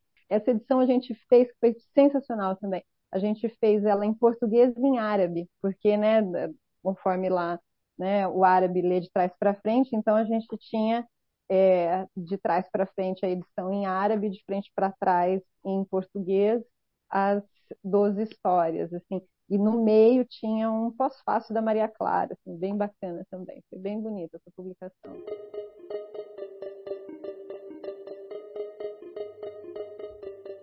A gente não sofreu nenhum tipo de, de, censura e eu também não tive nenhum tipo de autocensura, né, pensando no, no material para catálogo. Falando especificamente do catálogo, né, HQ Brasil. O máximo foi essa que a, que a Luciana comentou. Mas o que aconteceu de curioso, assim, foi que teve algum, o, a gente sempre escolhia as obras e depois entrava em contato com os autores para solicitar o material, uh, dizer que ele aparecia no catálogo, ele ela aparecia no catálogo e tal. E a gente teve alguns autores que não quiseram participar em função da gente estar no governo com quem qualquer não concordavam. Ah, tá. E a gente, claro, também não concordava com o governo, mas tudo bem. E não quiseram e, e tranquilo. Eu, eu e a Luciana, inclusive, a gente respeita né, a opinião desses autores. Tudo bem, mas foi um, um empecilho, assim, pequeno, bem pequeno. Foram pouquíssimos autores que, que aconteceu isso, né? E óbvio que eu não vou falar né, nem quantos, nem, nem quem, quem foi, mas. Fala! Fala, fala, fala. Dada, dada a qualidade, a produtividade Depois, em off, do em off, em off você fala. Não, não daria problema nenhum, porque essas pessoas que não concordaram são pessoas que eu respeito muito, muitíssimo, Sim. e assim, e, e são de uma coerência absoluta com, esse, com o que elas falaram, não quero por isso, por isso, por isso, e é extremamente, e eu passei a admirá-los mais, inclusive pela coerência, sabe? Assim, claro que isso é, afetou o nosso trabalho nesse sentido, porque a gente queria ter a representatividade daqueles grandes quadrinistas, Uhum. mas é, eu passei a admirá-los mais, assim, porque independente deles é, é, tá ali naquele trabalho, eles não se curvaram, assim, sabe? Sensacional, assim. Eu, Um autor brasileiro chamado Alan Moore. Não sei se participa. Ah, sei, Ah, entendemos, entendemos a mensagem cifrada. Alan, ah, entendemos a mensagem. Não, não, tem- não tem cifra nenhuma aí. Ah, eu tô, entendeu? A gente joga treta, meu amigo. Aqui é. Não vai ligar pra tu, não, hein? O que, que vocês gostariam de ver daqui pra frente? Por exemplo, vocês conversaram lá em Anguleme, vocês tiveram oportunidade de, de, de ver outros países trabalhando nacionalmente seus quadrinhos, né? É, é, é, que foi, foi o quê? Foi Chile, tem os quadrinhos nórdicos, tem, né? E, e, e aí, quer dizer, então tem coisas que eles fizeram que vocês eventualmente podem assimilar ou dizer, não, a gente já faz muito melhor. E ao mesmo tempo você deu esse exemplo, né, Érico, de, de puxa, seria legal se daqui para frente. O que, que a cena do quadrinho pode fazer daqui para frente em prol da internacionalização? Sejam quadrinistas, sejam editoras, sejam tradutoras, sejam, enfim, a cena toda. A, a meta é publicar a Laerte em todos os países. Essa é a grande meta Sim. do programa. Sim. do quadrinho brasileiro. O que é uma coisa curiosa, porque em entrevista a Laerte já me disse que acha que o quadrinho dela não é internacional. Não, não, não A Laerte não gosta do próprio quadrinho. É, a gente que gosta do quadrinho brasileiro dela e vai, vai, expor, vai exportar. Eu, eu acho um quadrinho extremamente internacional. Assim, eu ouvi isso, não concordei e falei, bom, acho que você não sabe do que está falando. Você não sabe o que está falando, Laerte. É, a gente não tem envergadura moral para falar isso para ela, mas, né, enfim. Eu, eu acho que a gente não, não deve impor nada a, a autores, a editores e ninguém. Eles têm que continuar produzindo quadrinho bom. Bom, né? E é. quadrinho bom é o quadrinho que parte do, do artista expondo ali a verdade dele. Tá? É, é meu ponto de vista, pelo menos. Tá? E o que a gente, o que a gente, o que o programa faz, né, que a Luciana principalmente faz, é dar um empurrão nesse quadrinho que já existe muito bem feito. Tá? E enquanto tiver quadrinho bem feito para ser exposto para o Brasil, tem um programa que ajuda a dar um empurrãozinho para esse, esse quadrinho aparecer mais. Mas o, não penso assim que um quadrinista deve pensar no seu quadrinho internacional ou que os editores devem pensar nisso. Eu acho que o quadrinho tem que sair da cabeça do autor com as vontades e interesses e verdades dele, dela, dela Eu, e assim eu- por diante. Eu ia complementar que acho que para o quadrinho é, ir para fora, a gente precisa ter esses mecanismos de visibilidade desse quadrinho, né? É, acho que isso é o, é, o, é o pulo do gato mesmo, né? Naquele evento lá que o povo fala mal, em Curitiba, por exemplo, a gente é, vai levar agora na próxima edição, para aquele povo também que nunca consegue ver nada, é, editores internacionais e a gente vai levar dois curadores de festivais.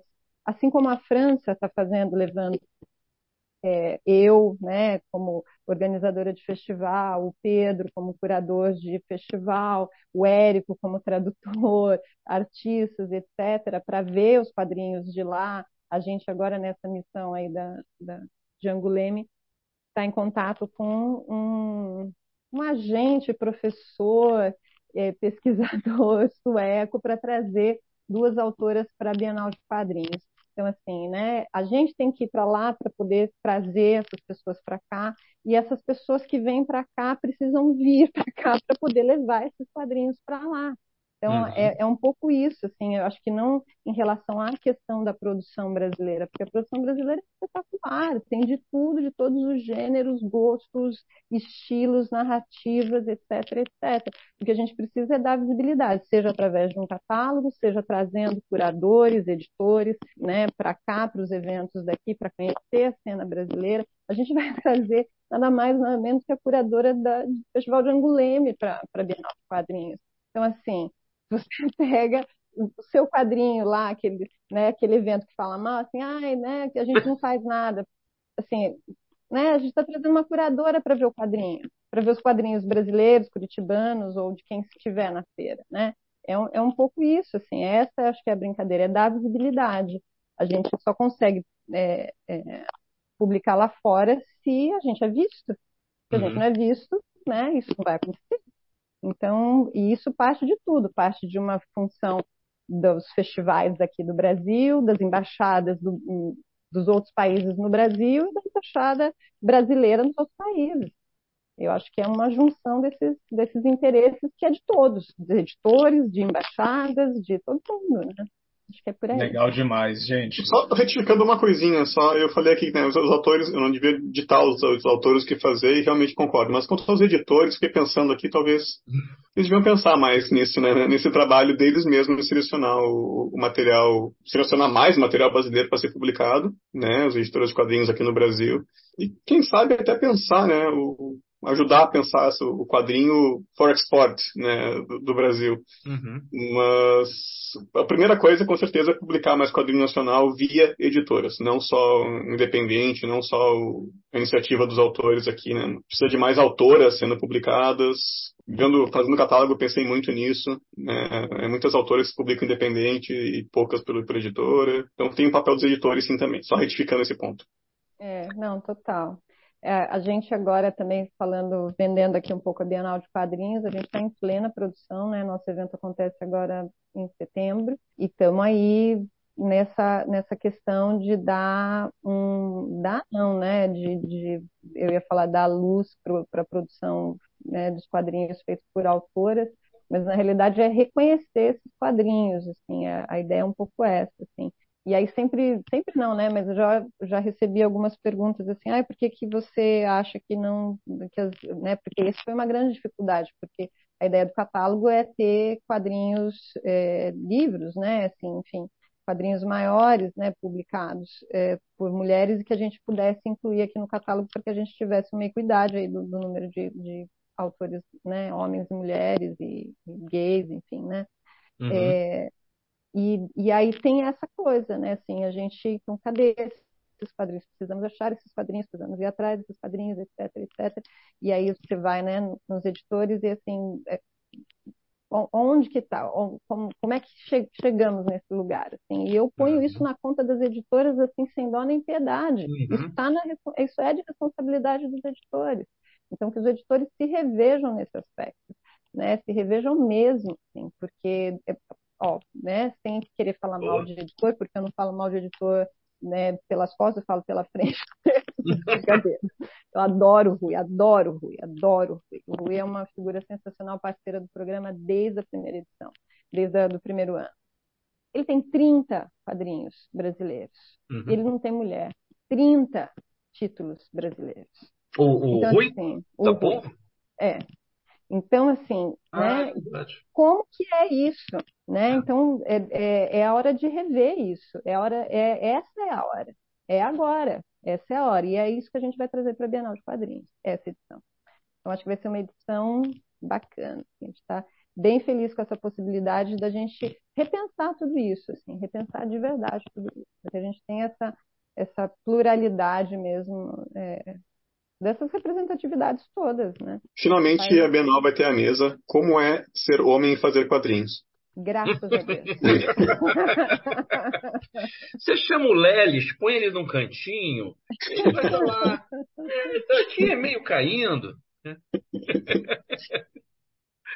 Já tem data, Luciana, para Bienal? Sim, é de 7 a 10 de setembro. É bem no feriado 7 de setembro. A gente sempre faz nessa data justamente para poder, para que os quadrinistas de outros estados e público também possam vir para Curitiba enquanto os curitibanos vão para Guaratuba. Tá vendo? É por isso que aí eles falam, não, não é isso aí. Eu é. viajei, eu não vi Bienal alguma. Do que, que vocês estão falando? Não tem. Ai, Deus do céu. Mas isso passa, eu juro que essa mágoa passa. legal demais, pessoal. Acho que a gente pode se encaminhando aqui para os finalmente. Aí quero passar aí o microfone mais uma vez aí para vocês passarem suas considerações finais, seus recados. Né? Então já sabemos aí data da Bienal. Então vamos lá. Érico, Marcão, Bruno, considerações finais. É, me apresentaram, meu nome é Érico Assis, eu sou jornalista, tradutor, pesquisador de quadrinhos. Você, é... você, está de volta ao Lasercast? Você foi o primeiro convidado do Lasercast. Primeiro convidado? É. é... E o primeiro repeteco. Né? E o primeiro repeteco, eu acho. Pimba! É, eu lancei dois livros chamados Balões de Pensamento 1 e 2. São coletâneas de textos sobre quadrinhos que eu escrevi para o blog da companhia. Meu site chama é, ericoassis.com.br né, e estou nas redes Uh, acho que facinho de encontrar. Mas é muito legal participar desse programa do Brasil em Quadrinhos desde o primeiro convite lá da Luciana. Né? É, ela está fazendo coisas que eu nunca imaginei que fosse possível e toda vez que eu dou uma ideia maluca, tipo Itangulene, de algum jeito ela faz acontecer e de repente eu tô lá. Uh, demorei para acreditar que ia acontecer, né? Eu acreditei quando eu estava no, no, no trem com ela né, há poucos dias atrás. Mas, de alguma jeito, essa mulher faz as coisas acontecerem e eu confio muito nela para continuar, quem sabe, até levando a Laerte para o resto dos países que tem que conhecer Laerte. É assim Legal, Érico. Marcão, considerações finais. É, não, só agradecer aí os nossos convidados, né, pela presença, pelo trabalho que eles, que eles estão fazendo, né, assim, trabalho uh, bastante interessante e, e original, também, né? Assim, essas é, soluções que eles estão estão buscando é, são coisas realmente assim que, é, como a Luciana disse, né? Isso monta uma, monta uma cadeia, né? Assim, deixa resultados assim bastante é, palpáveis, né? Assim, eu, por exemplo, esses dias fui na, na, na Gibiteca aqui de Santiago, né? Do Centro Cultural e assim eu é, só não peguei é, mais coisa, né? Porque assim, eu já tenho os meus gibis que eu não leio, né? Assim, então, se eu fosse pegar mais coisa ainda, né? Então ia ficar, enfim, haveria uma crise de ciúmes da minha coleção, né? Então, assim, mas, cara, só realmente parabenizar vocês e, e é, sigam por, por esse bom caminho. E Marcão, é, já que você está aí com a palavra, lembrar que você tem um texto sobre né, publicações brasileiras no exterior, isso está na Raio Laser. A gente vai linkar esse, esse texto do Marcão é, no nosso post auxiliar, que a gente sempre faz a cada edição, com ilustrações, páginas, links e informações que complementam esse bate-papo que vocês estão escutando, até porque muitas vezes vocês estão ouvindo isso aqui e simplesmente imaginando os quadrinhos que a gente está falando, então a gente tenta colocar algumas coisas ali para ilustrar. Então, se você está ouvindo o Lasercast, lembre depois de visitar raiolaser.net, conferir o respectivo post auxiliar. Bruno Porto, suas últimas palavras, por favor. Bruno Porto fala bem pouco, é bem sucinto. É, não, eu tô, eu tô muito feliz com tudo isso que está acontecendo. Eu adorei essa, essa conversa aqui. É, eu estava tava, tava pensando nos últimos, acho que nos últimos mais de 15 anos eu morei, eu estou morando mais no exterior do que no Brasil. Então, como, como brasileiro, eu vejo com muito, muitos bons olhos poder ter acesso a quadrinhos brasileiros, poder uh, presentear, dar, né, é, conversar, quer dizer, ter, ter inserido dentro da, da conversa internacional, da, não só de quadrinhos, mas de design, de artes gráficas, né, essa, essa, esse panorama riquíssimo que, que na produção brasileira e que vocês uh, fizeram um recorte poderoso né, de, disso um registro poderoso, né, que é que, por exemplo, gostaríamos muito de ter um catálogo desses do que, que foi, do que, do que, que existia em 1986, quando né, aquela comitiva que o Márcio Júnior mencionou, né, foi você falar ah, o que, que foi feito, o que, que se levou, o que, que se publicou, né? E esse trabalho que vocês estão fazendo é, é, é primoroso, é, é, eu não consigo pensar em outra palavra que não seja poderoso, né, no sentido de, de, de, do potencial e de todos esses desdobramentos de, de, conversas de publicação, da inserção né, da própria linguagem do quadrinho dentro de, das outras áreas. Né? Bulevescente. Exata, exatamente, exatamente. Na verdade, Bruno Porto, a gente só faz isso por tua causa, né? Porque você está fora do Brasil, então os quadrinhos brasileiros precisam chegar até você. É tudo por tua causa. Mas é, pô, Érico Assis é seu amor, cara. Ah, beleza. Érico Assis, Luciana Falcão é seu amor. Então, eu tô adorando tudo isso, eu tô muito animado para o que vem pela frente, até porque estaremos em Montreal, Luciana. E, e obrigado mais uma vez por vocês terem vindo aqui. Pedro Brandt.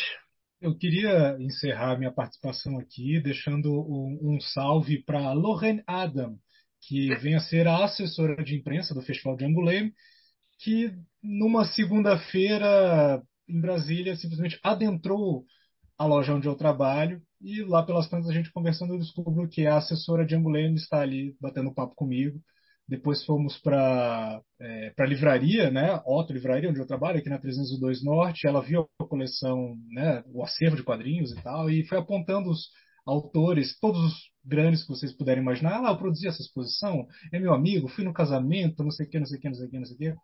Então é essa coisa, a gente não vai a Anguleme, mas a Anguleme vai até a gente, sem que a gente faça nada para isso acontecer, no mero acaso. Luciana, suas últimas palavras e mais uma vez obrigado aí pela participação. Eu é que agradeço, foi delicioso conversar com vocês, me sinto entre amigos, o que é muito tranquilo para mim, porque eu falo que eu trabalho na produção porque eu gosto de ficar nos bastidores. Né? Essa coisa de falar assim é só entre amigos mesmo que funciona melhor. Mas muito obrigada. A gente está muito, muito feliz e agradecido por, por ter alguém ter pensado nesse programa lá nessa estrutura do Itamaraty e eu sou profundamente é, admiradora do Bruno Porto, do Bruno Porto, desculpa. Obrigado, Bruno obrigado Porto. Também, meu o Érico Assis já tinha Não. falado, mas a hora. É, é, é, que essa coisa de Bruno é uma coisa. Não, Bruno Zétola, fazendo agora a menção correta, é por ter tido essa, essa ideia audaciosa assim, de promover esse programa num, num momento tão delicado e tão tenebroso né, pelo, pelo momento que o Brasil passou, e a gente ter conseguido levar isso ao longo desses quatro anos de uma forma é, crescente é, e, e, e man, é, né, conseguindo manter isso assim, sem, sem interrupções, assim, ainda por cima de uma pandemia. Né? Então, é, a gente está muito feliz com, com toda a reverberação. E, claro, sempre num trabalho como a Bienal de Quadrinhos, sempre num trabalho de construção. A gente vai fazendo e vai descobrindo como é que faz e vai envolvendo cada vez mais pessoas. Eu cheguei a fazer um relatório agora no final do ano, em dezembro. A gente teve só no ano passado 24 autores participando do programa, não através do catálogo, porque do catálogo a gente tem 100 pessoas participando, mas enfim, né, é só uma questão aqui de, de uma página mas esses outros 24 autores estão produzindo histórias, participando de eventos, participando de outras ações né, do programa que estão sendo ainda desenvolvidas. Então, é, a nossa ideia é que isso se amplie cada vez mais, né, que a gente possa é, trazer mais gente para esse rolê todo de levar o quadrinho para fora do país e, e colocar as pessoas em contato, que eu acho que essa é a brincadeira toda. Né? E é isso, muito obrigada aí pela participação. E parafraseando aí o grande atual conterrâneo de Bruno Porto, Thiago do Comic Zone, você achou que não dava para misturar política com seu gibizinho? Toma, seu trouxa. É isso aí. É BR invadindo o mundo. Pessoal, muito obrigado pela presença de vocês, Érico, Luciana, Raiucas. Espero que a gente possa fazer esse encontro pessoalmente aí muito em breve. E até lá, abraços virtuais.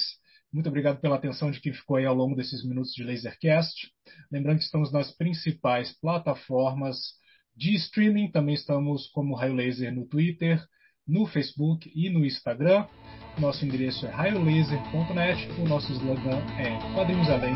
A gente se encontra na próxima. Valeu! Valeu, gente. Muito obrigado. Raio Laser é Cirinácio Marcondes, Pedro Brant, Márcio Júnior, Marcos Maciel de Almeida, Dandara Palankov, Bruno Porto, Lima Neto. Edição do Lasercast, Éder Freire e Gustavo Trevisoli. Mídias sociais: Ed Tenório. Diagramação e design: Bruno Porto e Poliana Carvalho.